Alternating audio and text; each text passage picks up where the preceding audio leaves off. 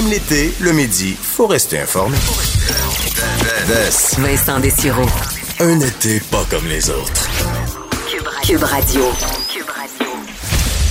Bon après-midi, bon vendredi, bienvenue à l'émission. Euh, alors que s'achève cette autre semaine, ça passe tellement vite. Hein, L'été, on nous voit déjà presque à, non, j'allais dire presque à la mi-août. On va se donner quand même euh, la semaine prochaine, mais ça va vite. Et euh, mais faut en profiter, surtout que il fera beau, il fait beau aujourd'hui à peu près partout au Québec, et ce sera le cas. en fait, je dis un peu, partout, vraiment partout. Là, je vois partout au Québec, c'est du soleil.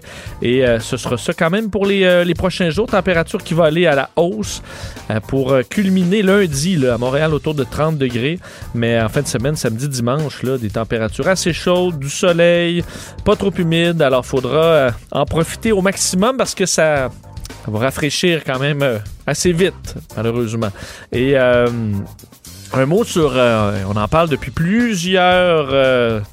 plusieurs années même maintenant d'être vigilant sur ce qui circule sur le web. On avait énormément d'exemples dans les euh, derniers mois euh, en raison de la pandémie.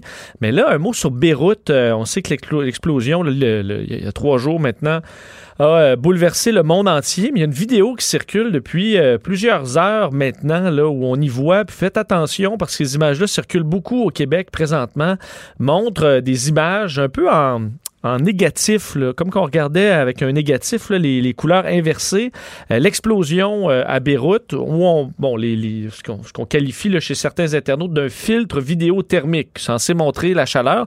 C'est pas euh, ce que ça démontre euh, du tout. C'était pas une caméra thermique. Ça tu peux pas rendre une caméra normale thermique par après, mais on y voit très clairement un missile qui arrive et qui frappe l'entrepôt, qui explose.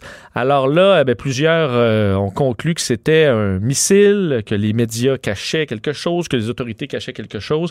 C'est un trucage, donc, euh, qui pa- m'apparaît même quand même assez évident, justement parce que c'est beaucoup trop clair. On voit euh, les détails du missile, alors qu'un missile qui passe à, à 1000 km heure sur, on, de- on devrait presque pas le voir sur des, sur du image par image. Alors, et on voit la, disons, la- la version originale de cette vidéo-là, entre autres, qui a été diffusée à CNN. Et ce missile n'apparaît euh, en, aucun moment. Alors, ça a été ajouté. Mais euh, rendu là, le mal est fait parce que une fois que tu dis, ben là, CNN ont présenté la vraie version puis il n'y avait pas de missile, ben là, qu'est-ce qui dit que c'est pas CNN qui a enlevé le missile? Euh, là, ça finit plus. Alors, alors qu'on devrait augmenter notre vigilance comme jamais parce que des outils pour ajouter des missiles comme ça, c'est rendu assez facile, facile à trouver.